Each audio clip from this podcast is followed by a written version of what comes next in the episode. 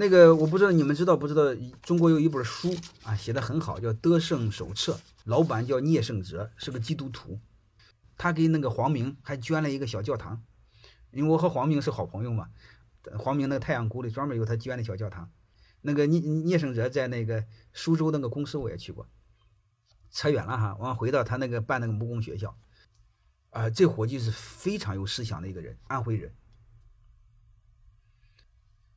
他呢在那个安徽休宁办了个木工学校，他那个木工学校就可以到八级木工，他的工人收入就很高。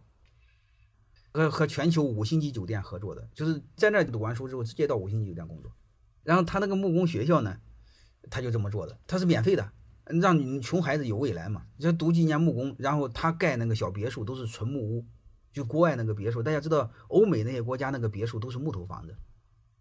然后他把他弄到中国来，孩子是免费上，然后毕业之后直接给他盖小木屋、小别墅，就是直接给钱有订单。他的任务就是。我有多大本事干多大活他为什么不接呢？因为他的木工培养不出来，培养一流的工人得好多年，所以他的活多。你不相信？你现在给他个活盖让他盖栋别墅，嗯，他得好几年给你盖成。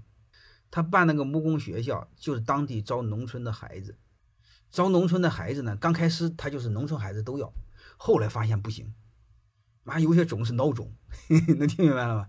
然后以后再招生的时候，他要求他学校的老师必须去家访。去看看他爹是什么样，如果不行，这孩子不要，能理解了吧？你会发现，优秀的企业是怎么做的人，他自己有学校，学校的他妈招生还得查查他爹是不是东西，然后再培养他上几年学，嗯，然后再那个再到他单位当工人，然后再慢慢的学徒出师。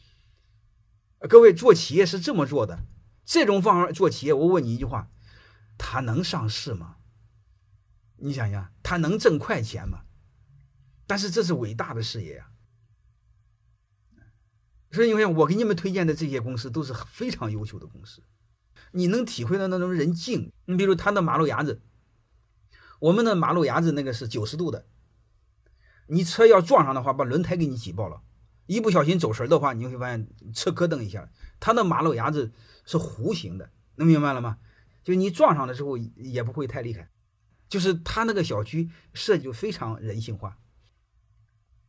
德胜员工手册，呃，那个是员工必读哈，你做老板的一定要知道，让员工读这本书。